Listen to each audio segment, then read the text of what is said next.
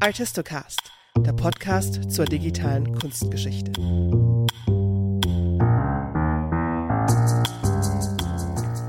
Ein großer Teil unserer Wissenschaft besteht aus Suchen. Suchen nach Konkretem, der systematischen Suche, zum Beispiel im Rahmen einer Recherche, aber auch Suchen für den Überblick. Dazu gehört auch das Durchblättern von Ausstellungskatalogen dazu, genauso wie das Schlendern durch eine Ausstellung oder das Scrollen durch eine Bilddatenbank.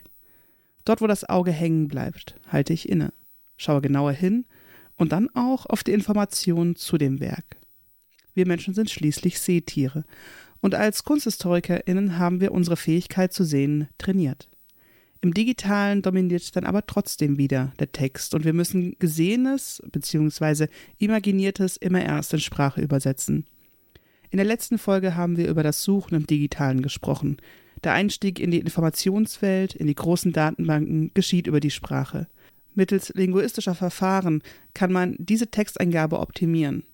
Was bei Textsuchen noch logisch und als der direkte Weg erscheint, wirkt bei der Bildsuche dann doch ein bisschen schräg. Wir müssen das Sehen in Sprache übersetzen. Sind wir lost in translation? Darüber möchte ich mit Peter Bell sprechen. Er ist Professor für Kunstgeschichte und Digital Humanities an der Philipps-Universität in Marburg und beschäftigt sich schon lange mit dem Computersehen, also dem Computer Vision, und ihn frage ich mal, wie das mit dem Suchen und den Bildern so ausschaut. Außerdem habe ich mir noch Stefanie Schneider eingeladen. Sie ist wissenschaftliche Assistentin in der digitalen Kunstgeschichte der Ludwigs-Maximilians-Universität München. Als ausgebildete Anwendungsentwicklerin bringt sie das notwendige Wissen über Statistik und Informatik mit. In den letzten Jahren war sie an vielen unterschiedlichen Prototypen für die digitale Kunstgeschichte beteiligt. Ich möchte mit ihr über das Projekt iArt sprechen. Hier hat sie sich der Herausforderung der Bildsuche gestellt und gibt uns einen Einblick hinter die Kulissen. Hallo Peter. Hallo. Sag mal, warum suchen wir in der Kunstgeschichte, generell in den Bildwissenschaften, nicht standardmäßig mit Bildern, sondern mit Text? Ähm, gibt es überhaupt sowas wie eine rein visuelle Suche bei uns im Fach? Ja, die gibt es schon oder es gibt auch mehrere, die sind prototypisch oder als kleine Feature an die äh, Datenbanken angehangen. Aber es gibt sie noch nicht äh, als eine Alternative, die jeder kennt oder jeder benutzen würde. Und das liegt natürlich daran, dass wir einfach schon sehr lange auf den Text geworfen sind und wir von Aufschreibesystemen daherkommen, wie Inventarkatalogen und ähm, Galeriekatalogen und so weiter, und daher gewöhnt sind, uns vom Text aus dem Bild zu nähern. Klar, weil wir lernen ja natürlich auch mit den Kategorien, die im Text vorgegeben sind, Epochen, Titel, ähm, Künstlerinnen und Künstler und das ist das, wonach wir suchen. Aber drehen wir die Sache doch mal um. Ist es denn nicht eigentlich naheliegender, nach was Visuellem zu suchen? Ja, das würde ich grundsätzlich auch sagen. Zumindest ist es etwas, was komplementär dazu steht. Denn was wir auch betrachten müssen bei den eben genannten Sachen, ist, dass die oft das Bild ja voraussetzen. Also wenn ich eine Galerie besitze und einen Katalog dafür äh, darüber führe, dann kann ich relativ lakonisch sein mit meinen Daten. Ich kann einfach sagen, die Maria von Rubens ähm, und muss nicht, die nicht näher beschreiben. Und dadurch gehen uns viele Dinge, die im Bild eigentlich stattfinden, in diesen Beschreibungen verloren, weil wir nur diese Kennzeichnung brauchen und Informationen, die über das Bild hinausgehen, die also äh, im Bild nicht enthalten sind, aber mit dem zu tun haben, wie zum Beispiel der Aufenthaltsort des Bildes, der erstmal ja über das Bild äh, per se nichts aussagt. Ja, und am seltensten werden ja auch Farben beschrieben oder Formen, also das, was man, was man sieht, also das, was man implizit dann irgendwie vor Augen hat, ist ja nie Teil der Metadaten, also den Elementen, die man dann später suchen kann. Ja, was davon ausgeht, dass wir wirklich das ganz im Blick behalten können. Nur bei Hunderttausenden oder Millionen von Bildern gelingt uns das eben nicht. Und im Grunde genommen müsste der Computer eben dann auch diese Informationen haben, um mit diesen Bildern umgehen zu können. Und durch die heutige Bildverarbeitung ist das dann eben auch möglich. Aber bislang ist man eben davon ausgegangen, dass man das dann schon irgendwie findet. und wurde dann oft mit äh, Ergebnissen von mehreren tausend Bildern überrascht. Und da wäre zum Beispiel die Einordnung, ähm, es ist ein sehr dunkles Bild oder es hat erdige Töne, schon hilfreich gewesen. Aber wie du sagst, äh, das findet sich oft nicht in den Metadaten, die eben sehr standardisiert sind und eben auch methodisch auf andere Dinge abheben. Die Frage ist ja auch immer, ähm, wie stark sich unsere ähm, Verschlagwortung eben auch nach den gerade gängigen Methoden richten. Und in den letzten 50 Jahren war zum Beispiel Kennerschaft nicht ganz so wichtig wie in den 50 Jahren davor und so weiter. Mhm. Ist dann eine visuelle Suche an sich eine ganz andere Art von Suche als eine Textsuche? Also ist die, der, der, Grund, der Grundansatz ein anderer? Also wenn ich mh, hm, ein, eine große Bilddatenbank habe und ich suche nach etwas, ist es ja meistens schon so, dass man weiß, wonach man sucht. Ähm, zum Beispiel habe ich ein, ein Thema, über das ich forsche, ein Topos und möchte Vergleichsbeispiele haben. Dann gebe ich sehr häufig den Titel dieser Bilder ein oder bei Architektur ähm, irgendwie eine Architekturart oder eine Region und hoffe, dass ich dann ganz viele Vergleichsbeispiele bekomme. Das wäre so ein, so ein unpräzises Suchen nach Dingen, wo ich noch nicht genau weiß, was ich will. So ein inspirierendes Suchen. Wäre das beim visuellen dann gar nicht möglich? Weil ich kann ja nicht mein inneres Bild, das ich vor Augen habe, in den Computer legen. Ja, das ähm, ist ein wichtiger Punkt. Das heißt also, hier fehlen auch einerseits die Interfaces und andererseits aber auch ja auch die, die Praktiken, sowas zu tun. Ähm, allerdings die, die einfachste Möglichkeit, die auch irgendwo äquivalent mit äh, Phrasen ist, ist eben, dass man Bilder direkt einspielt. Das ist, was man auch von der Google Bildersuche kennt. Also ich, ich habe ein Bild und suche ähnliche Bilder. Oder ich möchte da auch assoziativ dieses Bild eingeben und gucken, was gibt's denn sonst noch, was jetzt noch nicht mal gar nicht mal ähnlich im Sinne von ähm, Kopien oder so ist, sondern was irgendwie äh, da vergleichbar ist. Also das ist das, was du vielleicht meinst mit diesem mm, mal so, so, so, ein, so ein Thema jetzt im visuellen äh, zu sondieren. Mhm. Und was man dann eben auch in vielen Fällen tun kann, ist nur gewisse Bereiche eines Bildes auszuwählen. Und da werden wir eben auch bei etwas wie äh, Bildelementen, dass ich jetzt ein architektonisches Detail zum Beispiel aus einem Bild herausgreife und nur noch danach suche. Mhm. Das heißt, die, die visuelle Suche ist eben auch sehr vielgestaltig. Man könnte auch dort die logischen Verbindungen machen. Also man verbindet verschiedene Bildelemente, die darin vorkommen sollen, wie mit und in der, in der Textsuche und neuerdings verbinden sich ja auch eben linguistische Modelle wiederum mit den äh, Bildmodellen, wodurch auch Bildsuchen ausgelöst werden können mit einer sprachlichen Eingabe. Das heißt, wir haben da sehr viel. Theoretisch könnte man auch versuchen, Zeichnungen zu machen. Eine andere Art des sehr assoziativen Einstiegs ist es, dass man schon mit einer Menge von Bildern konfrontiert wird, zum Beispiel mit einer Visualisierung, wo die Bilder schon nach gewissen Ähnlichkeiten sortiert sind und geht da hinein und fängt von dort aus dann zu suchen. Also das wäre dann auch so ein, so ein Browsen in den Bildern, was ähnlich assoziativ ist wie so von Google-Suche zu Google-Suche und von Hyperlink zu Hyperlink zu springen. Das heißt, was ist im Moment schon gibt und was technisch möglich ist, ist so eine Art von Suchschlitz. Da copy-paste ich oder kopiere, lege mein Bild rein, das ich habe. Zum Beispiel von dieser Rubens-Madonna. Und über dahinterliegende Prozesse, die man erstmal nicht sieht, kommen dann aus der Datenbank Bilder gespielt, bei denen der Computer entschieden hat, die sind auf irgendeiner Weise treffend zu meiner Suchanfrage. Du hast ähnlich gesagt.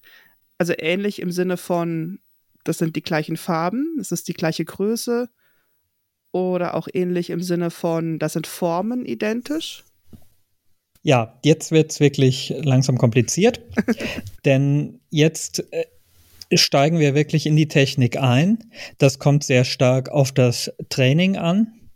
Also sind das Algorithmen, die zum Beispiel stark auf Shape, also quasi auf Konturen, auf Formen trainiert worden sind, wo die Farbe vielleicht auch gänzlich vernachlässigt wird. Das würde uns helfen, um Kompositionen zu finden, um signifikante Formen wie Gesichter zu finden und so weiter. Dann haben wir ähm, Trainings äh, oder, oder auch äh, Architekturen, zum Beispiel äh, CNNs, also äh, neuronale Netzwerke, die gehen relativ stark auf Texturen, auch etwas auf Farbe, auch etwas auf Shape. Da ist es wirklich eine, eine Mischung. Und wir können aber auch, und das ist dann wiederum ähnlich wie Spezialdatenbanken, wo Realien verschlagwortet sind oder wo man sich ähm, ja, noch, noch detaillierter für Kostüm interessiert und deshalb äh, Dinge sehr genau beschreibt, so kann man eben bei der Bildsuche auch über das Training schon starke Vorgaben machen und sagen, äh, hier bei diesen Bildsuchen soll es vor allen Dingen um die Posen der Figuren gehen, um äh, gewisse Dinge, die wir, wir angelernt haben, wie die Säulenordnung und so weiter. Das setzt aber eben voraus, dass hier ein spezielles Training und nicht ein generisches Training äh, am Anfang steht. Und ähm, äh, je, spezieller können die Ergebnisse sein. Und deshalb ist es eben auch sehr wichtig, wenn man so eine Bildsuche benutzt, um auch Enttäuschung vorzubeugen, zu wissen, was ist da eigentlich für eine Architektur? Was sind da für Algorithmen dahinter? Was kann ich von denen erwarten? Das heißt, wenn man auch so eine, so eine visuelle Suchmaschine baut, äh, für eine Bilddatenbank zum Beispiel, müsste man vorher wissen, auf welche Art und Weise gesucht wird, um in Vorbereitung dessen die Algorithmen trainieren zu können. Also dahinter steckt, ähm, stecken unterschiedliche Verfahren der künstlichen Intelligenz. Das heißt, man braucht auch immer so einen Vorlauf, so eine Vorbereitung, damit diese Arten von Suchen auch funktionieren können. Ja, natürlich ist es immer auch eine Orientierung an den Usern und an ähm, zu perzipieren, was die wahrscheinlich wollen. Andererseits kann man auch mit den Daten selber arbeiten, wenn ich eine große Bilddatenbank wie äh, zum Beispiel äh, Foto Marburg habe, die zu sehr großen Teilen aus Schwarz-Weiß-Bildern besteht, wird der Algorithmus schon deshalb anders trainiert werden, andere Charakteristika ausprägen, als bei einer äh, Datenbank, die ähm, vornehmlich aus Farbfotografie besteht. Und das geht aber jetzt auch hinein in die Details, so, äh, in die Details. So mehr Architektur ich da zum Beispiel drin habe, umso mehr kann ähm, das Netz, ganz egal, also ich möchte jetzt nicht auf die verschiedenen, auch aktuellen Transformer-Architekturen und so weiter eingehen, aber so mehr Differenzierung ich in einzelnen Sparten habe, umso mehr kann dort auch eben distinguiert werden. Ähm, es klingt ja alles technisch machbar und es ist jetzt auch keine neueste Technologie. Computer Vision ist ja auch schon ein paar Jahre alt, da wird viel dran geforscht wieso suchen wir trotzdem immer noch nach Text? Also wieso ist diese Art und Weise des Suchens noch nicht implementiert, noch nicht serienmäßig in allen Bilddatenbanken als erweiterte oder vertiefte oder eben als visuelle Suche möglich? Ich glaube, die Recherche findet in der Kunstgeschichte extrem unterschiedlich statt. Das hat nicht nur mit dem Kanon und seinen Problemen zu tun, sondern dass große Teile der Kunstgeschichte auf einem Höhenkamm stattfinden, dass die Frage der Bildbeschaffung oder die Frage nach ähnlichen Bildern gar nicht so wichtig ist. Das geht so weit, äh, dass ich Diskussionen geführt habe über die Abschaffung von Bilddatenbanken, also zum Beispiel als Abo oder so, mit dem Hinweis, wenn ich eine Abbildung suche, dann gehe ich immer direkt zum Museum, zur Museumswebsite. Also diese Geschichte zeigt mir eigentlich, wie unterschiedlich die Herangehensweisen sind. Denn wer kann das tun? Das kann nur der tun, der schon genau weiß, dass dieses Werk eben in diesem Museum ist. Und ähm, mit dieser Selbstsicherheit kann natürlich keiner auftreten, der zum Beispiel über Kleinmeister arbeitet oder über ähm, Künstlerinnen mit einem extrem großen Övre in Privatbesitz und so weiter. Mhm. Und ähnlich wie eben diese Leute, die sich in den Zug setzen und an irgendwelche Schlosstore klopfen oder Sammlungen äh, anfahren, die, die man kaum kennt. So ist es mit der Bildsuche auch ein bisschen, dass nur ein gewisser Teil des Faches wirklich diese Funktion überhaupt ermessen kann und wirklich diesen, diesen Sinn begreift. Das heißt, man muss die Bildsuche, also die, die visuelle Suche, um bei dem Begriff zu bleiben, als eine ganz andere Art Methode des Recherchierens und Methode des Suchens verstehen. Ähm, sowohl wahrscheinlich, was die Herangehensweise angeht, also was ist meine eigene Erwartung an diese Suche, als auch der Grund, warum ich diese Art von Suche benutze, oder?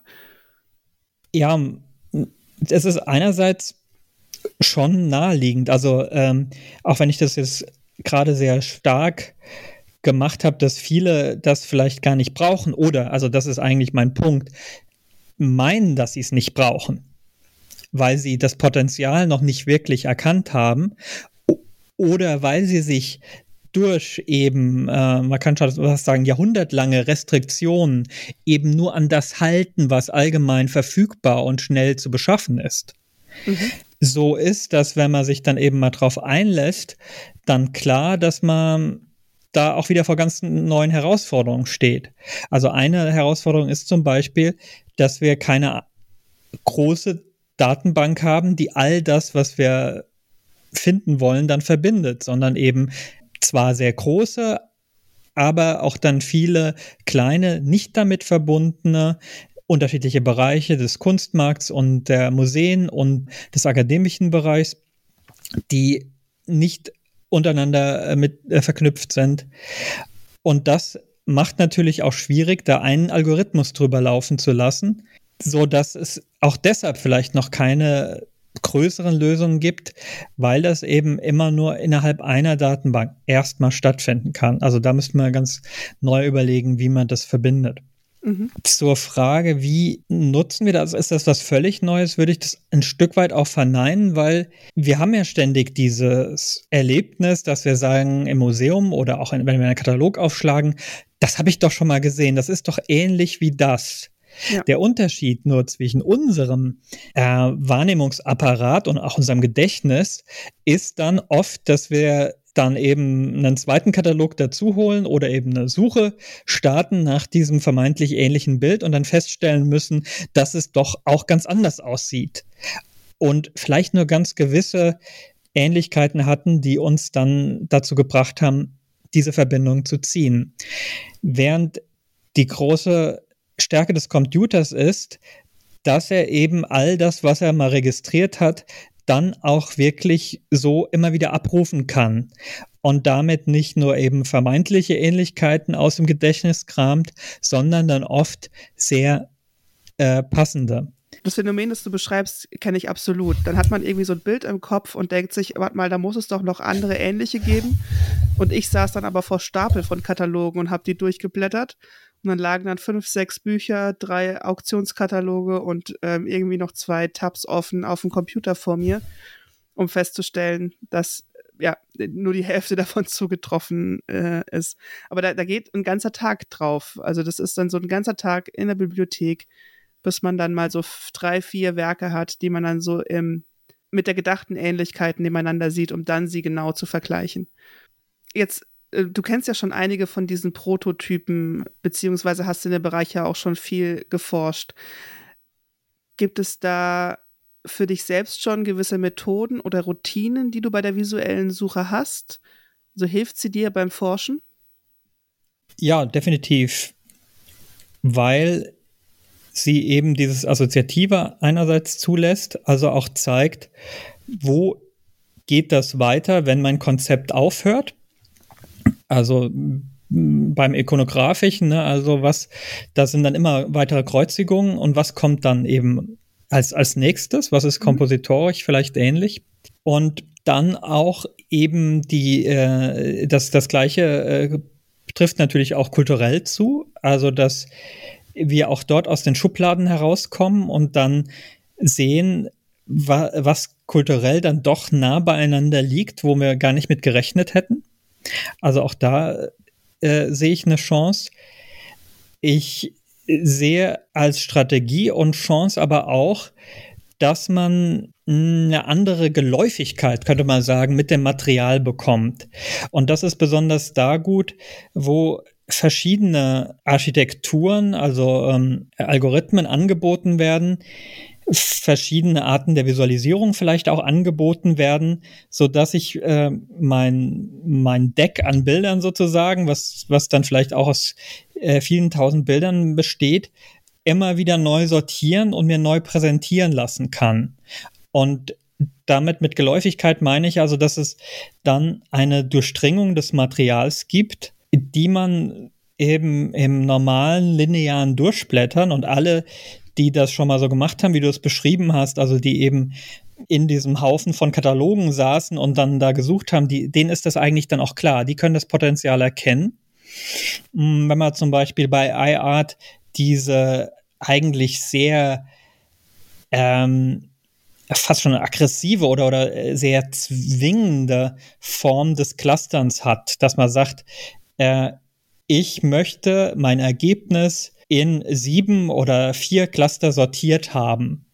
Mhm. Also alles, was da zu dem Thema kommt, muss unterschieden werden, visuell unterschieden werden in diese Zahl, die ich nenne. Also ich mache einfach wegen mir auch wieder Schubladen auf und der Computer wird gezwungen, das da hineinzulegen. Und dann erkennt man, okay, mit, mit, mit sieben Clustern, ähm, da teilt sich schon alles ganz gut auf. Da habe ich gewisse äh, Stile zusammen, vielleicht gewisse Jahrhunderte oder Epochen zusammen und so weiter und gewisse kompositorische Standardformulare. Äh, und das geht noch weiter. Also das, äh, äh, diese Systeme sind ja oft dann auch nicht selbst unintelligent. Die können teilweise dann auch selbst abschätzen, wie viel Cluster sind wohl für dieses Material statistisch gesehen sinnvoll und schlagen dann 14 Cluster vor und ich schaue die an und habe dann auch einen neuen Eindruck des Materials.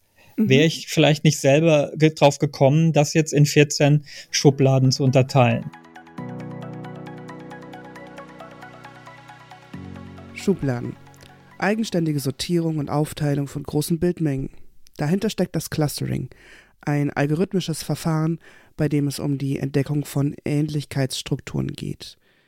Die als ähnlich in Anführungszeichen eingestuften Objekte werden dann als Cluster bezeichnet und wie Punktwolken in einem reduzierten zweidimensionalen Koordinatensystem angeordnet. Die Clusteranalyse selbst gehört als Verfahren zu den Analyseschritten, um großen Datenbeständen sich zu nähern.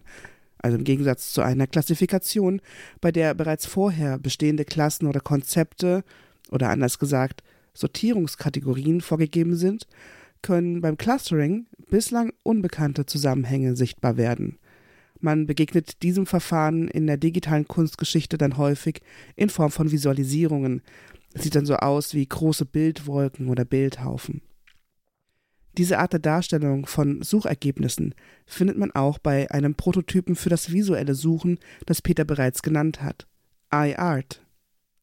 Der 2022 als Open Source Software veröffentlichte Prototyp bietet den Zugang zu großen Datenmengen über die visuelle Suche. Stefanie Schneider von der LMU München war maßgeblich bei der Entwicklung beteiligt. Ähm, ihr habt bei euch im Projekt iArt äh, diese Herausforderung angenommen, ähm, nicht nur das Suchen mit Bildern zu ermöglichen, sondern auch die Darstellung der Suchergebnisse anders visuell zu gestalten, als man es bei diesen Listen kennt. Ähm, wie ist iArt eigentlich zustande gekommen? Also was macht das Projekt aus? Also das war zum einen ähm, erstmal ein DFG gefördertes Projekt von 2019 bis 2021, das wir gemeinsam mit Hannover und Paderborn unternommen haben. Und die Zielsetzung damals äh, war erstmal trivial. Ähm, wir haben sehr viele große Bildsammlungen, äh, die wir eben bislang nur durch Metadaten ähm, durchforsten konnten. Ähm, das Bild an sich ist aber einfach inhärenter Faktor der Kunstgeschichte. Jetzt haben wir mehr computationale Möglichkeiten, tatsächlich auf dieses Bild zuzugreifen. Also möchten wir die natürlich auch nutzen. Mhm. Und deswegen war in iArt so die Fokussetzung, ähm, wir möchten Ähnlichkeitsverfahren entwickeln, erstmal sehr diffus ausgedrückt, ähm, mit denen wir tatsächlich mit großen Bilddatenbanken besser und aber vor allem natürlich auch anders umgehen können als bislang. Also da die Hinwendung eher weg vom Metadatum ähm, und hin zum Bild und äh, das funktioniert natürlich immer so auf unterschiedliche Weise. Also dadurch, dass das Konzept der Ähnlichkeit sehr diffus ist, ähm, stellten sich für uns viele Fragen. Ähm, was bedeutet für uns Ähnlichkeit überhaupt? Ähm, wiefern möchten wir den Nutzern unterschiedliche Einstiegsmöglichkeiten in diesen Bereich der Ähnlichkeit bieten? Ähm, aber auch, was ist realisierbar in so einem Dreijahresprogramm tatsächlich, mhm. was von der DFG gefördert wird? Wir haben uns letztendlich entschlossen, gewisse Anreize zu setzen, die ähm, dann auch durchaus noch weiterentwickelt werden können. Die ganze Software ist ja Open Source. Ähm, das heißt, was wir ähm, aktuell anbieten, ähm, sind ähm, sowohl eher einfache Ähnlichkeitsverfahren, also das, was man auch früher kannte, Farbähnlichkeit, durchaus ähm, auch gewisse stilistische Ähnlichkeiten, aber auch solche Möglichkeiten, die dann eher in den Bereich der Semantik eindringen, wo tatsächlich der Bildinhalt auch mit adressiert werden kann. Dadurch haben, wird dieser Bildinhalt über Verfahren der Computer Vision erkannt oder spielen da wieder die Metadaten eine Rolle? Also wir bieten zwar ähm, zusätzlich noch ähm, eine Art Facettierung an, die auf Metadaten zugreift. Das hat aber eher historische Gründe. Wir mhm. haben herausgefunden, dass viele Kunsthistoriker einfach sehr an diesen Metadaten klammern. Mhm. Das heißt, wenn wir diese Metadaten nicht integrieren, ähm, herrscht erstmal eine große Irritation, weil man nämlich durchaus möchte, ähm, nach gewissen Künstlern nochmal filtern zu können. Also ob das jetzt erstmal am Anfang ist oder im Nachgang, ähm, spielt keine Rolle, aber in jedem Fall war das so ein Feld, was definitiv bedient werden musste. Und erst dann kann man tatsächlich so ein bisschen flexibler werden und sagen, wir, wir geben euch die Möglichkeit, ihr könnt mit Bildern nach Bildern suchen, ähm, ihr könnt einstellen, welche Art von Ähnlichkeit ist jetzt besonders interessant für euch, aber auch, welche Darstellung tatsächlich der Suchergebnisse ist jetzt vielleicht für eure Forschungsfrage besonders relevant. Mhm. Also neben diesem doch eher klassischen Bildraster, was aber auch deswegen eingebunden wurde, weil es eben etabliert wurde, ähm, gibt es beispielsweise auch solche Formen äh, der zweidimensionalen Adressierung, also wo dann äh, eine Darstellung wirklich der Bilder im Raum dann nochmal mit eingewoben wird. Ähm, und auf diese Weise natürlich auch die Ähnlichkeiten zwischen den Objekten nochmal auf andere Weise explorierbar werden, als sie in so einer Art linearen Bildraster dann auch mit zustande kommen würden. Ja, ich habe das ähm, mal ausprobiert mit meinen klassischen Suchanfragen, die ich immer stelle. Ich suche immer nach Bartholomäus Spranger. Das ist der Künstler, ähm, bei dem ich mich gut auskenne. Und fand es sehr ansprechend, dass dann, ich sage es jetzt mal ganz vereinfacht, diese Haufen gebildet werden. Also ihr habt ein Clustering-Verfahren genutzt, das aufgrund von ähm, algorithmischer Ähnlichkeit ähm, Haufen bildet aus all den Dingen, äh, aus all den Bildern, die da in der Datenbank drin sind. Und dann kann man selbst sich ein bisschen durchwühlen und sich überlegen, ähm, also zumindest mache ich das, ich gucke dann, was, was war wohl der Grund für diese Ähnlichkeiten? Ähm, weil die Ähnlichkeiten, die ja der Computer benutzt, sind äh, keine Ähnlichkeiten, wie wir verwenden. Also die, die, Gesichter sehen gleich aus oder da sind überall die gleichen Vasen drauf, sondern äh, die Ähnlichkeiten, die algorithmisch erkannt werden, sind doch ein bisschen anders, oder? Ich würde sagen, zum einen ja, zum anderen äh, vermutlich am Ende auch nein. Ähm, also ja, natürlich der ähm, Computer, die Maschine, die künstliche Intelligenz, wie auch immer man das jetzt aktuell nennen möchte, ähm, funktioniert natürlich anders. Also der Prozess des Sehens ist, ähm, auch wenn man es natürlich gerne so ausdrückt, ein komplett anderer als das, was wir letztlich ähm, als Sehen ähm, bezeichnen würden. Ähm, da, wo es aber ähnlicher wird, es ist auch interessant, dass der Begriff der Ähnlichkeit tatsächlich auch dann immer äh, auch auf anderen Gebieten noch mit anwendbar ist, ähm, ist dann da, wo wir tatsächlich so ein bisschen ins Training reinkommen. Denn äh, wie lernen wir Menschen denn tatsächlich Konzepte kennen?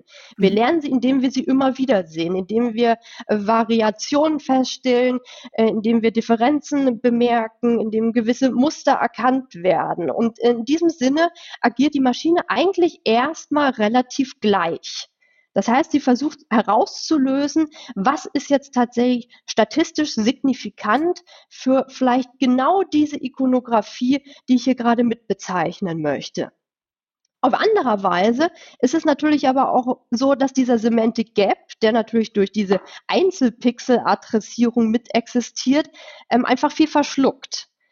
Wenn wir also beispielsweise wenig Daten haben, und das ist in der Kunstgeschichte tatsächlich zumindest im digitalen Bereich meist der Fall, gibt es natürlich auch das Problem, dass wir äh, viel weniger Möglichkeiten haben, diese Differenzen und Streuungen tatsächlich auch der Maschine relativ schnell beizubringen. Mhm es ist immer da einfach, wo man viel Datenmaterial hat. Das merkt man auch beispielsweise in eher realweltlichen Anwendungsgebieten, also autonomes Fahren ähm, etc. Da liegt viel vor. Also können wir natürlich auch daraus relativ viel ableiten. Und ab dem Zeitpunkt, wo wir jetzt in Domänen reinschlittern, die tatsächlich digital bislang sehr wenig erfasst worden sind, ähm, kommen wir natürlich auch eher so eine, zu so einer Herausbildung wieder eines Kanons. Mhm. Das heißt, ähm, wir werden feststellen, dass in iArt beispielsweise ein heiliger Sebastian ähm, ganz hervorragend erkannt wird ähm, und sicherlich auch Sündenfalldarstellungen ganz gut herausgefiltert werden können. Wenn wir uns dann aber eher in unsichere Gebilde bewegen, in Ikonografien ähm, oder vielleicht auch Heiligendarstellungen, die weniger bekannt sind, wo wir weniger Trainingsmaterial haben, dann merken wir relativ schnell, dass äh, die algorithmische Ähnlichkeitsklassifikation ähm, an ihre Grenzen stößt. Also mhm. wo nichts ist, dann kann letztlich auch nichts abgeleitet werden. Ja, ich überlege, ich denke gerade an mein Studium zurück, wie, wie wenig Beispiele man wirklich, ähm, als es um Ikonografien und Darstellungstraditionen ging, gesehen hat und die dann aber immer wieder erkannt hat. Genau, das, ist tatsächlich für uns äh, so, so entscheidend. Äh, wir, also wir als Menschen sind hochgradig flexibel. Ähm, wir brauchen vielleicht ein, zwei Bildbeispiele und dann können wir sofort ableiten, ah, okay, die Komponenten waren jetzt drin. Ähm, und der PC, ah, der, der braucht mehr. Ja, also wenn man dann äh, fünf Darstellungen eines Heiligen hat, äh, dann merkt er vielleicht, was die einzelnen Attribute sind. Problematisch ist es aber beispielsweise dann schon, wenn diese Attribute in irgendeiner Form stilistisch beispielsweise verzerrt sind, ähm, wenn mhm. sie nicht mehr eindeutig vielleicht auf eine Lampe zurückzuführen sind, ähm, auf einen Behälter, vielleicht auf einen Stab, ähm, manchmal aber natürlich auch durch die digitalen Reproduktionen bedingt, einfach eine schlechte Auflösung vorherrscht sodass es einfach pixelmäßig schlecht erkennbar dann auch ist. Ähm, was habt ihr denn bei euch im Projekt festgestellt oder jetzt auch im Nachhinein ähm, durch die Benutzung von KunsthistorikerInnen, was denn der Mehrwert ist? Der Mehrwert äh, ist vor allem eine freiere Exploration. Also dieses Weggehen ähm, von der eigentlich Suche nach reinen Identitäten, beispielsweise dann äh, wirklich äh, Reproduktion nach demselben Original, äh, was Google zumeist anbietet, hin zu eigentlich einer Form ähm, des freieren Durchstöberns von Sammlungen. Mhm. Ähm, das Wichtigste, aber auch natürlich für Kunsthistoriker ein bisschen irritierende ist dabei, dass es nicht um Präzision unbedingt geht. Ähm, also natürlich möchte man, dass äh, gewisse Ergebnisse tatsächlich auch als relevant eingestuft werden. Das validiert natürlich dann auch den Algorithmus, der dahinter liegt, aber man möchte eigentlich gar nicht, dass es zu sehr einschränkt. Also es gibt eigentlich immer so einen Punkt, ähm, der tatsächlich noch nicht erreicht werden darf an Präzision. Ansonsten ist, wird eigentlich jede Art der Exploration zunichte gemacht. Also gerade jetzt solche Beispiele, ähm, was ich festgestellt habe, ähm, man sucht Sündenfallreproduktion Mhm. Natürlich kommen am Anfang viele Kranachs und Dyras ähm, und das ist auch alles richtig und auch wichtig, dass diese erscheinen. Und dann rutscht man aber relativ schnell ähm, dann auch mit komputationalen Verfahren in Herkules-Ikonografien rein. Mhm. Ähm, und am Anfang ist man ein bisschen irritiert, ähm, und entweder man weiß es äh, dann schon oder man kommt zumindest dann im Nachgang ähm, darauf, dass die Herkules-Ikonografie ja durchaus auch ähm, rezeptionsgeschichtlich eng mit den Sündenfalldarstellungen verknüpft ist.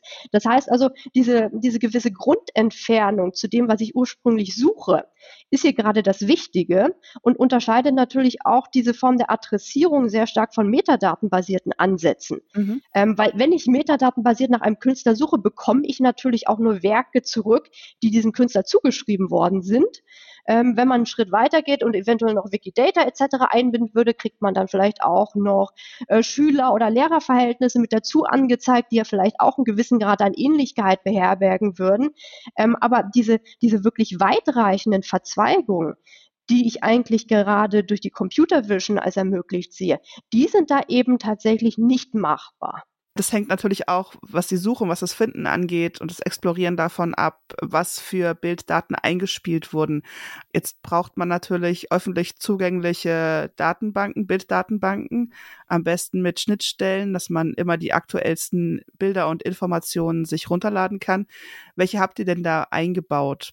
Wir haben tatsächlich eher so aus Effizienzgründen natürlich die größten eingebunden, also das Rijksmuseum beispielsweise, das Metropolitan ähm, ist mit dabei. Wir haben uns aber auch sehr stark natürlich an dem orientiert, was äh, durch Wikidata und die Wikimedia Foundation veröffentlicht worden sind, ähm, was vor allem dann auch den Vorteil hat, dass relativ äh, wenige gleiche Reproduktionen im Datenbestand äh, dann auch gelandet sind. Ganz ausschließen kann man das trotzdem leider nicht.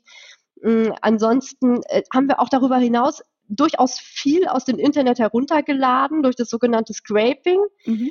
Ähm, nicht immer ist aber ganz klar, inwiefern können wir das jetzt nochmal öffentlich zur Verfügung stellen. Also manchmal sind Lizenzen angegeben, manchmal sind sie so ein bisschen diffus. Ähm, meist behelfen wir uns dann damit, also wenn etwas äh, tatsächlich Public Domain ist, dann versuchen wir uns das tatsächlich auch reinzuschieben.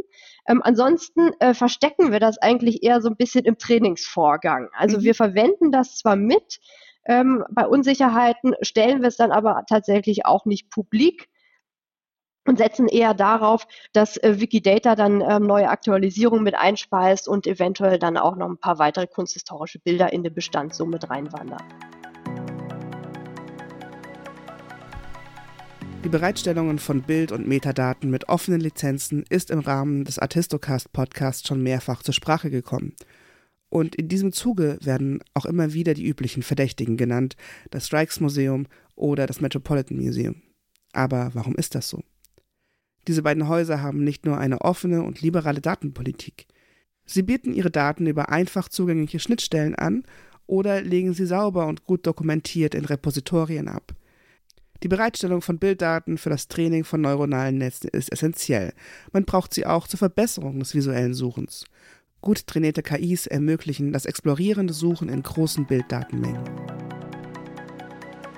Weil ich als Mensch kann nicht äh, in einer vertretbaren Zeit eine unglaublich große Menge von Bildern durchsuchen.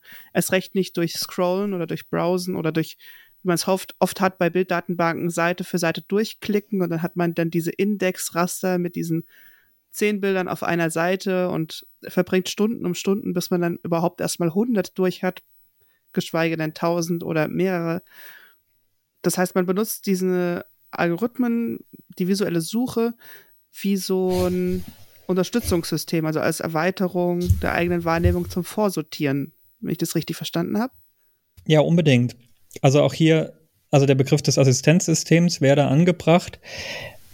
Äh, Sensoren, die mehr leisten, als wir können. Das ist definitiv so. Also es geht um Millionenbilder, die registriert werden können und verglichen werden können.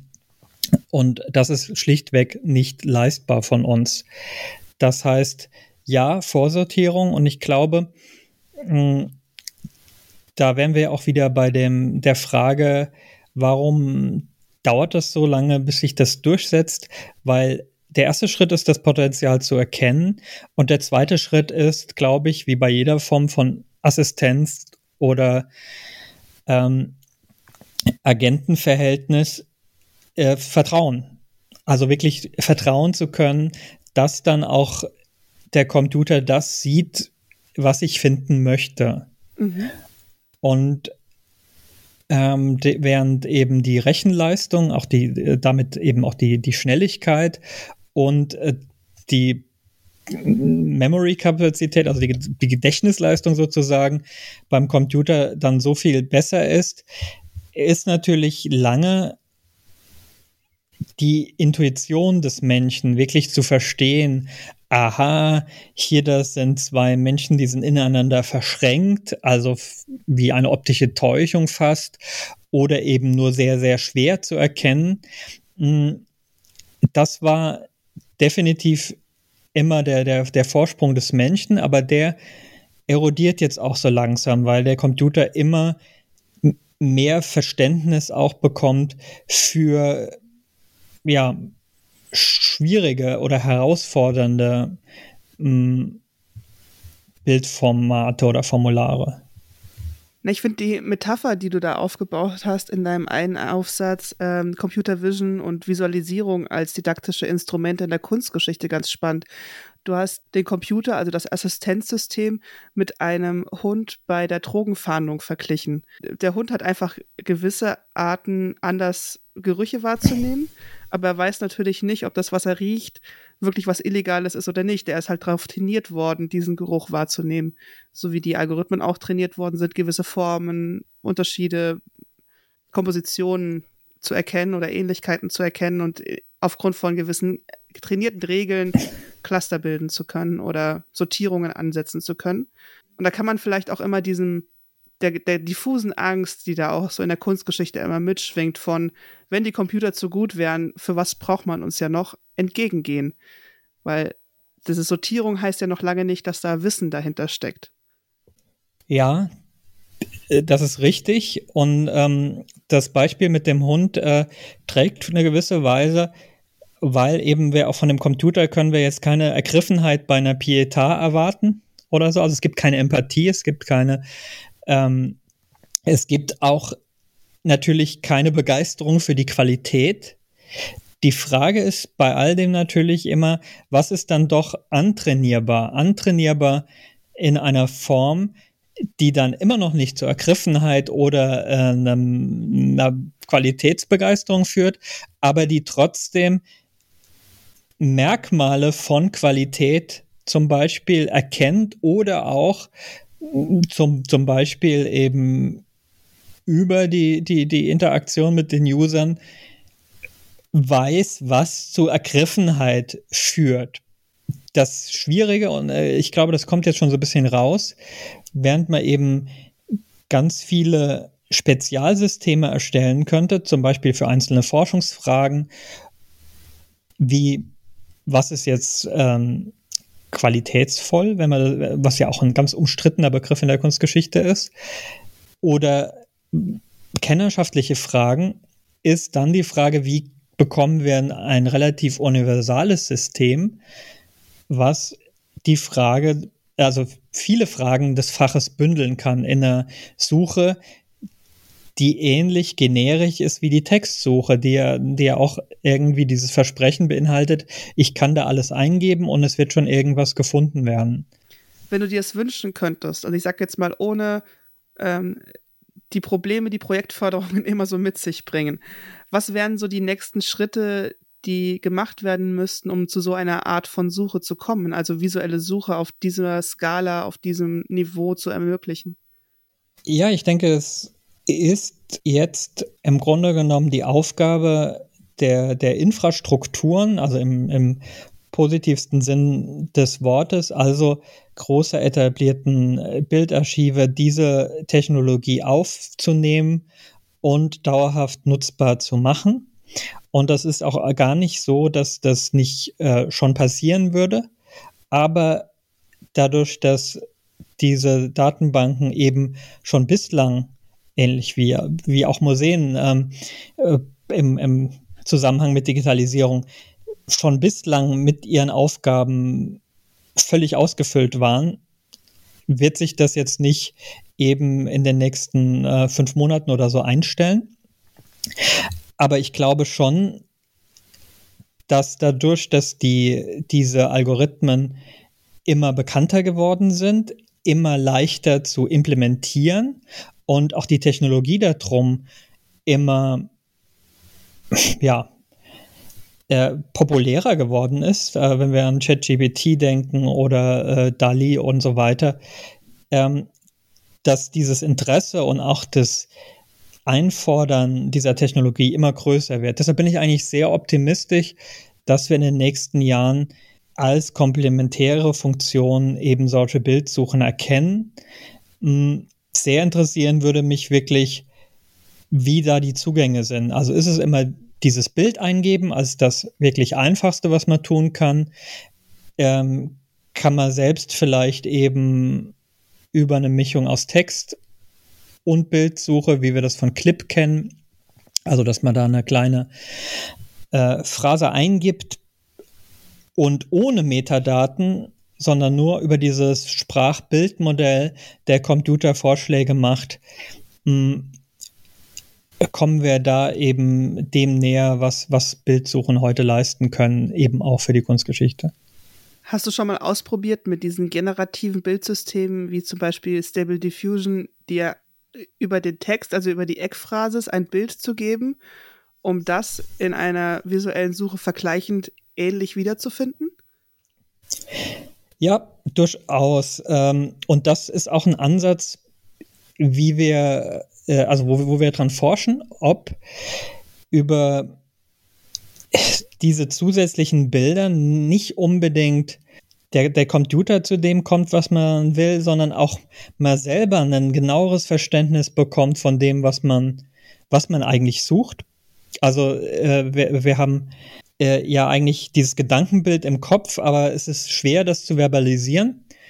Und mit diesen generativen Modellen und dann entsprechend vielen Vorschlägen, die diese Systeme ja leicht machen können, könnte man dann zum Beispiel aus zehn wieder auswählen.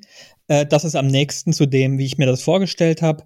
Und so dialogisch. Und das ist überhaupt eine, eine wichtige Methode im, ja, in der Arbeit mit den Algorithmen quasi so eine Form des Dialogs zu entwickeln, dass dann klar wird, in die Richtung möchte ich mich bewegen. Mhm. Und diese Richtung, die kann äh, wirklich eben dem Gedankenbild entsprechen oder, und das ist das Faszinierende, dann im Laufe des Prozesses erst als eine weitere Konkretisierung entstanden sein.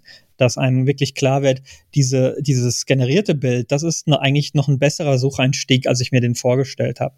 Ja. Das ist auf jeden Fall ähm, ein interessanter Ansatz, ja. Und was wir aber auch versucht haben, ist, ob wir mit generierten Bildern nicht wiederum Trainingsmaterial auch herstellen können, also Trainingsbilder herstellen können, um dann auch die Algorithmen noch besser zu trainieren auf das, was wir finden wollen. Funktioniert das?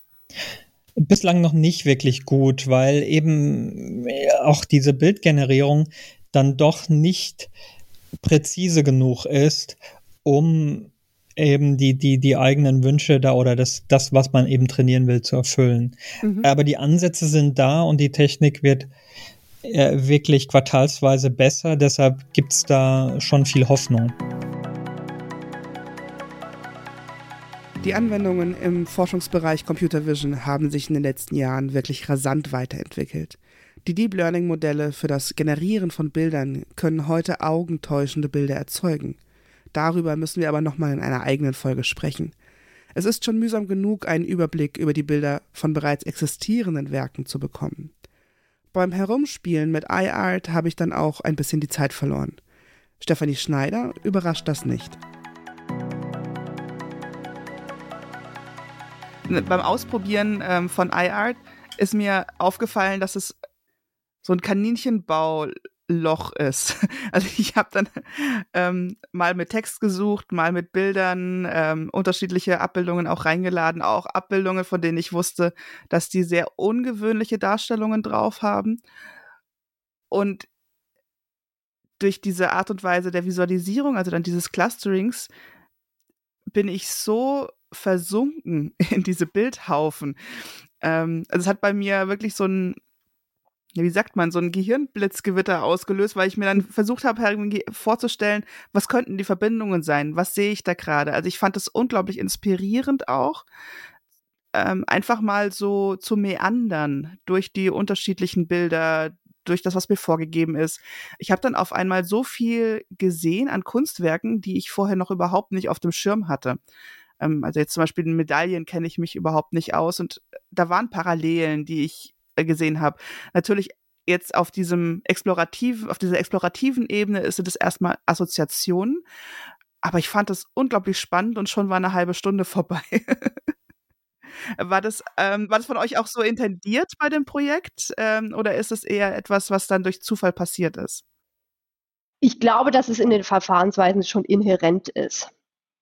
Also dadurch, äh, dass wir eben tatsächlich äh, keine exorbitant hohe Accuracy ähm, erzielen können in dieser Domäne, mussten wir uns natürlich von vornherein bewusst machen, es wird gewisse Probleme oder auch Fragestellungen unterstützen können. Ähm, in anderen Fällen wird das dann aber hochgradig frei auch in der Ergebnismenge zurückgegeben werden können. Das heißt, ähm, es liegt natürlich dann auch daran, welche Bestände haben wir integriert ähm, und dann wird es immer wieder Anfragen gehen, ah, könnt ihr das vielleicht noch hinzufügen oder ich interessiere mich dann eher irgendwie für die Teilmengen noch. Also uns war bewusst, ähm, wir können nicht alles lösen. Wir können jetzt eigentlich nur ein Tool am Anfang mal erstellen, das aufzeigen kann, welche Möglichkeiten es überhaupt gibt. Mhm. Ähm, also durch einfach, diese Projektgebundenheit von drei Jahren. Genau, also natürlich durch die drei Jahre, wobei man natürlich auch immer dazu sagen muss, die Technologie entwickelt sich rasend schnell. Also gerade jetzt im letzten Jahr ähm, war das ja sehr deutlich. Ähm, zum einen natürlich durch die synthetische Bildgenerierung, also durch Stable Diffusion, aber natürlich dann auch ähm, eher durch ChatGPT, durch das textuell gebundene, aber das wahnsinnig viel aufpoppt, was die letzten Jahrzehnte natürlich immer weiterentwickelt wurde, aber mhm. jetzt plötzlich zugänglich gemacht wurde.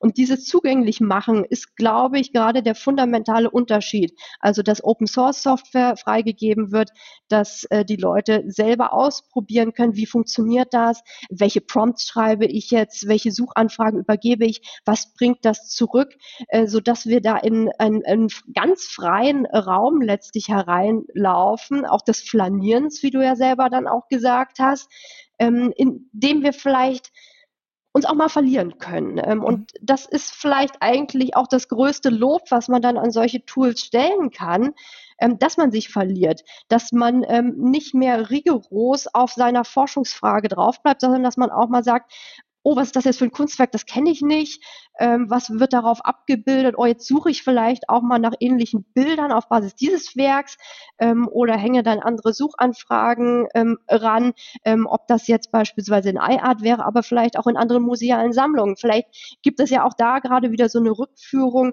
ähm, dass ich durch das Digitale dann auch im Analogen vielleicht wieder anders lerne zu sehen. Das ja, ist auch äh sowas, was ich in den Lehrveranstaltungen gerne mal mache. So einmal im Semester ins Museum gehen, einfach äh, vielleicht auch mit so einer ähm, eher toollastigen Fragestellung ähm, hineinlaufen. Ähm, ihr müsst jetzt mit ChatGPT arbeiten, ähm, aber auch ihr sollt anders drauf blicken. Ihr sollt nicht mehr so, so ganz stark ähm, an diesem Domänenwissen ähm, kleben bleiben, sondern löst euch mal ein bisschen davon. Schaut euch mal an, was sind da vielleicht noch für Motive, für ähm, Rezeptionsräume, die geöffnet werden können, wenn man sich eben so ein ganz kleinen Schritt dann schon davon entfernt. Ja, einen, ähm, man nennt es ja auch Serendipity, also diesen glücklichen äh, Zufall, etwas zu finden. Und bei aller Wissenschaftlichkeit und äh, unserer Methodenkontrolle müssen wir auch zugeben, dass der glückliche Zufall sehr oft auch mit reinspielt beim Wissenschaftlern, beim Forschen. Ähm, also jetzt ist iArt schon seit drei Jahren ähm, online was sind denn so die Rückmeldungen? Ähm, habt ihr Nutzerinnenzahlen, mit denen ihr zufrieden seid? Also ist es etwas, was wirklich angekommen ist? Jein. Ähm, es ist, gibt sicherlich immer mal wieder Hochphasen, äh, gerade wenn das Tool vorgestellt wird. Also das ist ja auch ganz üblich und auch normal. Ähm, wir hatten auch viele Workshops, in denen wir auch so ein bisschen ausprobiert haben, äh, wie tatsächlich äh, gerade KunsthistorikerInnen damit umgehen.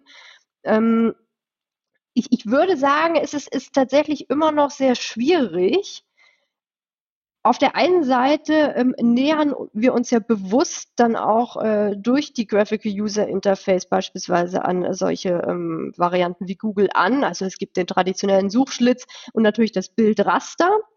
Ähm, auf der anderen Seite habe ich das Gefühl, dass viele zu restriktiv tatsächlich in ihrer Suche funktionieren. Also meist ist das eher nach dem Motto, ich habe jetzt einen Begriff, den suche ich und dann erwarte ich gewisse Ergebnisse. Und wenn die erfüllt werden, dann ist es gut. Wenn sie zu sehr erfüllt werden, ist es allerdings auch schon wieder schlecht. Dann habe ich so einfach diesen Überraschungsmoment nicht. Dann ist auch die Nachfrage, warum muss ich jetzt unbedingt nicht Metadaten gesteuert an diese Sache herangehen? Mhm. Ähm, offensichtlich funktioniert es ja genauso gut. Ähm, andererseits ähm, fehlt dann eben auch dieses iterative Vorgehen. Also, dass ähm, man tatsächlich von einer Ergebnismenge auf die nächste kommt, dass man ausprobiert, welche unterschiedlichen algorithmischen Möglichkeiten habe ich. Wir bieten ja beispielsweise Schieberegler an, in denen dann auch gesteuert werden kann, ähm, wie stark soll Farbähnlichkeit mit integriert werden, wie stark soll inhaltliche Ähnlichkeit eine Rolle spielen. Und dadurch, dass das sehr selten ausprobiert wird, werden natürlich viele Möglichkeiten einfach schon mal grundsätzlich nicht ausgeschöpft. Mhm. Ähm, also man ist teilweise, glaube ich, erstmal enttäuscht. Okay, das wirkt jetzt eigentlich nicht viel anders. Und auf der anderen Seite liegt diese Enttäuschung aber auch darin begründet, ähm, dass man viele Funktionen gar nicht ausschöpft, dann erstmal im weiteren Sinne.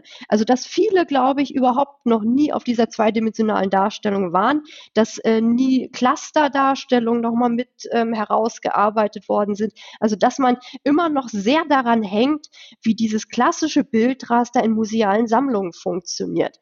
Ich gebe etwas ein, ich kriege meine Bilder zurückgeliefert und dann klicke ich auf noch die zweite Seite und äh, dann ist eigentlich mein Prozess schon abgeschlossen. Mhm. Ähm, und dieses, äh, naja, doch rechte, äh, strikte Suchgefüge muss in irgendeiner Form aufgelöst werden.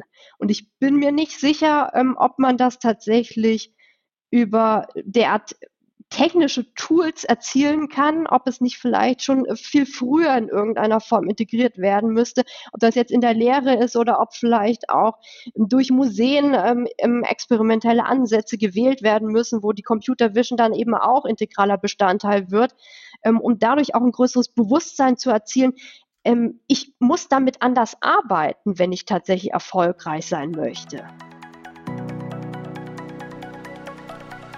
Im Zuge der Digitalisierung und einer Etablierung von großen Bilddatenbanken sind wir in der Kunstgeschichte mit einer enormen Menge heterogener Daten konfrontiert. Computer Vision als Forschungsgebiet und Prototypen wie iArt können uns helfen, diese menschlich nicht wahrnehmbaren Datenmengen irgendwie nutzbar zu machen. Im Moment sind wir eher in einer Übergangszeit, in der sich die Herangehensweisen und Verfahren meist experimentell erst beweisen müssen, das heißt ja nicht, dass man etablierte Methoden über den Haufen werfen muss. Ja, also ich fände es unglaublich charmant, wenn man beide Arten und Weisen des Suchen kombinieren würde. Also sowohl die Textsuche als auch die Bildsuche. Ähm, so eine, als eine Art nochmal extra Filter. Also ich finde auch Suchsysteme immer schön, in denen ich Kategorien oder so einen Index neben dran habe, um nach Schlagworten einschränken zu können oder Material oder ähm, Standort oder Herkunftsort, soweit die Sachen bekannt sind. Aber manchmal fehlen in diesen vorgegebenen Kategorien in Metadaten eben Elemente wie Farbe, wie Malweise oder wenn man in der Zeichnungsforschung unterwegs ist, auch Art und Weise des Duktus. Ähm, der wird ganz selten bis nie, also mir ist jetzt auch kein Beispiel bekannt, dass der Duktus einer Zeichnung mit beschrieben ist in den Metadaten. Und da könnte ich mir vorstellen, dass eine visuelle Suche nochmal hilft, diese Suche, die ich vorher schon über den Text gemacht habe, zu präzisieren. Ähm, ich könnte dann Elemente ausklammern wenn ich sage, es soll halt im Zeichenstil von der mir vorgegebenen Zeichnung sein oder ich zeichne was sogar vor auf einem Pad, also sozusagen ich zeichne in, in die Suchmaschine rein, so soll das Strichmuster sein. Und dann würde mir der Algorithmus alle Zeichnungen raussuchen, die ein ähnliches Strichbild haben. Das wäre großartig. Also da würde ich einen extremen Mehrwert sehen, gerade in der Zeichnungsforschung. Ja, aber auch hier ist auffällig, äh, dass es das eben so wenig gibt, weil eben bei den Verschlagwortungen immer dass das Bild fast ausgespart worden ist und seine stilistischen Details. Und natürlich können wir das äh, einfangen über die Bildsuche. Äh, die Frage ist natürlich, wer, wer fängt dann tatsächlich zu zeichnen an oder müssten wir dann eben auch hier einen, einen Katalog von, von, von Formen bereitstellen, mit denen ähm, dann gesucht werden kann. Mhm. Und das, das gibt es ja teilweise bei Google Lens oder ähm, anderen Sachen, dass man einen Bildausschnitt wählt und dieser Bildausschnitt so klein ist, dass man eben in der, in der Textur der, der, der Striche in, im Duktus quasi drin ist. Und dann kann es sein, dass man dann dort auch ähnliche Bilder eben findet, die, die, die so sind. Du hast ja selbst zusammen mit Fabian Offert auch eine visuelle Suche entwickelt, also ein Interface, in dem man auf gewisse Art und Weise damit suchen kann. Ähm, Images AI. Was war bei der Entwicklung eure größte Herausforderung?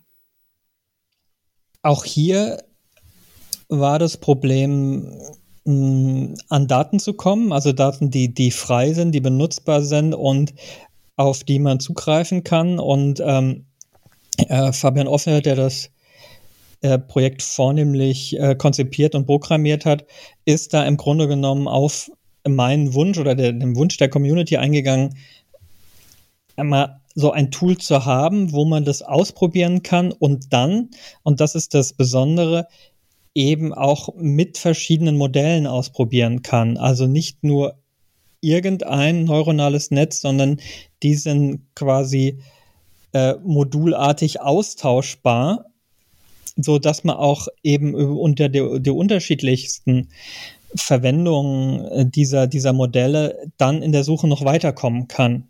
Also indem man die auch kombiniert. Mhm. Also äh, genau eine Herausforderung ist die Art und Weise, wie man die Ergebnisse darstellt. Mhm. Äh, wir haben ein einfaches Grid, also die, ähm, die Ergebnisse werden als eine Art Bildliste geführt, also eben auch wie die Treffer, äh, wie man das bei Google auch gewohnt ist in der Bildsuche. Aber es werden jetzt zum Beispiel äh, keine Visualisierungen gemacht, die eine Clusterung anzeigen und so weiter, was äh, iArt teilweise hat und andere. Und das ist eben die, die, die Frage, hilft einem das weiter oder äh, sind diese Visualisierungen, die ja letztlich auch starke dimensionale Reduktionen eben auf zwei Dimensionen sind, überhaupt so sinnvoll? Können wir die überhaupt so gut durchsuchen? Also Herausforderungen wären eigentlich eher jetzt in der Zukunft, wie könnte man das noch verbessern? Wie könnte man noch Zugänge schaffen? Welche neuen Modelle jenseits von, von Clip, VGG und äh, diesem Posenansatz äh, könnte man noch hinzunehmen? Und welche ähm, neuen Bilddatenbanken ließen sich damit noch, noch verbinden. Ähm, du hast gerade Clip erwähnt. Was ist das ganz konkret? Also was meinst du damit? Clip ist ein Algorithmus äh, aus der, ja, bekanntermaßen starken Produktion von Algorithmen von OpenAI, der Stiftung eben aus Kalifornien, die äh, Bildgeneratoren wie DALI 2 und ChatGPT äh, äh, entwickelt hat. Und äh, Clip ist tatsächlich ein Teil auch äh, von diesen Bildgeneratoren in dem Sinn, dass hier Textmodelle mit äh, Bildern verbunden sind, in dem Bilder trainiert worden sind mit den Bildunterschriften oder anderen Texten, die mit dem Bild verknüpft sind.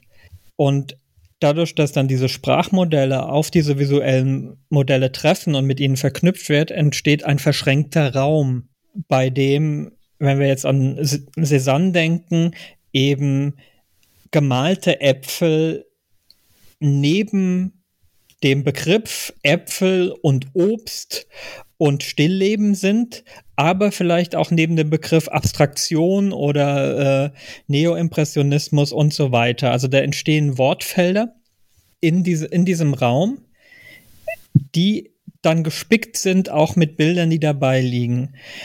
Und jetzt habe ich natürlich schon dieses, äh, diesen Cézanne als Beispiel erwähnt, aber wichtig ist natürlich bei Clip und, und vielen dieser Algorithmen, die eben in der Industrie kursieren, dass es an einer vermeintlich kompletten Wirklichkeit, also an unwahrscheinlich vielen Bildern aus dem Netz trainiert worden ist und damit auch nicht den Ideen und Kategorien der Kunstgeschichte folgt. Das heißt aber nicht, dass man das eben adaptieren kann und diesen Clip-Algorithmus als Suchmodell auch einsetzen kann. Und ähnlich wie man eben mit einem Satz bei DALI oder anderen Bildgeneratoren wie Stable Diffusion ein Bild erzeugt, so kann man auch hier einen Satz eingeben und kommt dann an einen Punkt in dem Raum. Und das Ergebnis, in dem Ergebnis wird dann geschaut, was ist denn mit dieser Phrase an Bildern in der Nähe verbunden? Was haben wir denn da? Kommen da weitere Stillleben oder kommen dann da vielleicht auch schon irgendwelche anderen Bilder? Und das ist aber eben schon vorher registriert. Dadurch ist das auch so unwahrscheinlich schnell. Und diese Vorregistrierung die sorgt eben auch dafür, dass wir völlig unabhängig sind von den Metadaten, die jetzt vielleicht das Museum hinterlegt hat. Also es ist äh, im Grunde genommen eine ganz fremde ähm, Art und Weise, dann sich auf dieses Bild zu schauen, was dann auch die Möglichkeit schafft, alles Mögliche da einzugeben und dadurch auch relativ inklusiv zu sein, weil ich einfache Sprache eingeben kann, weil ich Dinge eingeben kann, die eben Kunsthistorikerinnen nie verschlagworten würden. Und trotzdem bekomme ich eben dann auf dem, bekomme ich dann eben Bilder angezeigt und das stimmt dann auch in vielen Fällen. Oder äh, würde aus kunsthistorischer, kategorischer Sicht erstmal nicht stimmen, aber eine gewisse Verbindung muss ja da sein, sonst wären ja diese Bilder nicht in diese Wolke, in dieses Wortfeld mit reingekommen. Also irgendeinen Ver Verknüpfungspunkt muss es ja da doch geben. Ja, also es ist ein statistisches Problem. Wenn ich äh, wirklich dort an einen, ähm, also einen wunden Punkt gefunden habe, also einen Punkt, wo wirklich nicht viel da ist, weil das was ist, was es zum Beispiel im Netz und damit vielleicht in diesem Trainingsdaten nicht gibt oder sehr, sehr wenig gibt, dann wird das nächste Bild vielleicht was etwas sehr anderes sein. Also auch hier gibt es Enttäuschung. Ähm, andererseits das Tolle auch wiederum äh, von solchen Algorithmen ist, dass die eben auch nicht nur einem Bilder heraussuchen können, wo das Gesuchte drin vorkommt, sondern auch das in dem Bild dann auch noch markieren können und anzeigen, äh, damit auch anzeigen können, wie sie das Eingegebene verstanden haben. Mhm. Also wir haben bei, bei, bei Clip auch so eine Heatmap, die, die zeigt dann bei jedem Bild an, kann man sich das zeigen lassen, was war hier ausschlaggebend. Die, die, dann leuchtet es dort auf, wo, woran es gelegen hat. Und auch mit diesem Test kann man dann sehr schnell sehen, ob das eingegebene Konzept verstanden worden ist oder ob der Computer sich an ganz anderen Dingen festgehalten hat, die er dafür gehalten hat. Also wenn man jetzt zum Beispiel irgendeine Körperhaltung gesucht hat, ähm, würde dann in den Suchergebnissen bei dieser Heatmap, also diesen auf dem gefundenen Bild aufgelagerten Farbflächen anzeigen, ähm, hier ist die ähnliche Pose, die ähnliche ja. Körperhaltung, die ähnliche Arm Armhaltung, das wäre dann irgendwie stark gelb oder stark rot und der Rest des Bildes würde dann so grün-blau erscheinen. Genau so ist es. Mhm. Und dadurch, dass wir natürlich bei einem so aktuell trainierten Algorithmus auch viel mit Anachronismen zu tun haben, äh, ist das zum Beispiel so, wenn ich dann nach einem Fahrrad suche und das Rijksmuseum hat wenig Fahrräder, mhm erscheinen dann eben in dieser Heatmap äh, große Wagenräder mit Speichen aufleuchtend, weil sie eben was Fahrradartiges in diesem, in diesem Landschaftsbild oder so darstellen würden. Da bleibt zum Schluss eigentlich nur die Frage, Welche Entwicklungen sind denn jetzt noch notwendig, um das umzusetzen?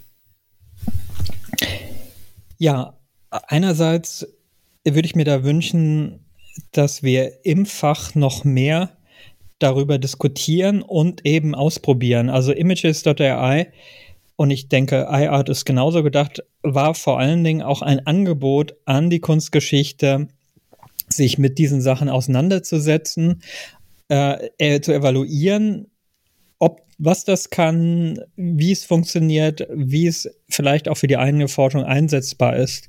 Auch die, die Projekte, die jetzt schon eben mit Computer Vision arbeiten, sollten sich stärker vernetzen und sollten eben auch im, im Sinne der Nachhaltigkeit versuchen, mit Bilddatenbanken dann Suchen zu entwickeln, die eben auf ihren Ergebnissen basieren. Und dann kommt auch den Digital Humanities eine große Aufgabe in dem Bereich zu, weil wir eben auch Stellen brauchen, die dann eben in dem Bildarchiven solche Prototypen in was Verstetigstes umsetzen können. Und da ist die Herausforderung wirklich der, der Stellenmarkt und äh, dadurch, dass es wahrscheinlich immer schwieriger wird oder schwierig bleibt, InformatikerInnen aus dem Bereich zu bekommen, mh, hm, hoffe ich einfach auf die vielen neuen Digital Humanities Studiengänge und die wachsende Zahl an Absolventinnen, also Leute, die eigentlich schon per se ein Interesse an kulturellem Erbe und Geschichte haben sollten, dass die auch ihr, ihren Platz da finden und in, in diesen ähm, Bereichen arbeiten werden. Das, denke ich, wäre wär sehr wichtig, denn die Entwicklung, ähm, die geht eh voran. Also wir, äh, es ist jetzt nicht so, dass wir selbst unwahrscheinlich viel ähm, grandios neue Dinge entwickeln würden, dass das kann in Zusammenarbeiten mit Leuten wie Björn Ommer oder so passieren, äh, dass da wirklich was originär äh, Neues rauskommt. Wichtig scheint mir aber bei dieser unwahrscheinlich starken voranschreitenden Forschung überhaupt am Adaptieren, am Implementieren von Bestehendem dabei zu bleiben und dafür die, die Manpower und teilweise auch die, die, die Rechenpower im, durch GPUs und so weiter auch zu haben. Ähm, dann ist es jetzt an der Kunstgeschichte, diese Wege einzuschreiten und zu begleiten. Ja, danke dir, Peter, für den Einblick in dieses doch komplexe Feld und den Ausblick in das, was in der Zukunft möglich sein wird. Jetzt ärgere ich mich ein bisschen, dass es das noch nicht gab, als ich meine Doktorarbeit geschrieben habe. Das tue ich tatsächlich auch. Also ich habe ja auch in dem Jahr danach damit angefangen, als ich die Dissertation abgegeben habe. Aber umso mehr hoffe ich, dass äh, andere dann profitieren können und wir selber ja auch noch eine ganze Weile. Und danke dir auch für deine Zeit und äh, die Vorbereitung. Meine Vorbereitungszeit zu dieser Folge habe ich vor allem mit Herumspielen mit diesen unterschiedlichen Prototypen A-Art und Images AI verbracht. Dabei habe ich immer wieder festgestellt, wie schnell ich in meinen Suchroutinen für eine Textsuche zurückgefallen bin. Mit der Zeit und einem bewussten Überwinden von anfänglichen Irritationen ob der seltsamen Ergebnisse kommt dann auch der Spaß und ich hoffe, dass viele Sammlungen diesen neuen Zugang zu ihren Objekten im digitalen mit einbauen. Die Prototypen sind da und als Open Source Software von jedem nachnutzbar. Und wer jetzt neugierig geworden ist, findet in den Show Notes sowie im Blogbeitrag auf arthistory.net die Links für die Programme. Lasst uns in der Kunstgeschichte ein neues Suchen lernen. Welche Methoden und Suchroutinen sich hier ausbilden werden, liegt noch in der Zukunft. Jetzt heißt es erstmal ausprobieren, spielen, explorieren, inspirieren lassen, den glücklichen Zufall der Entdeckung heraufbeschwören. Heureka.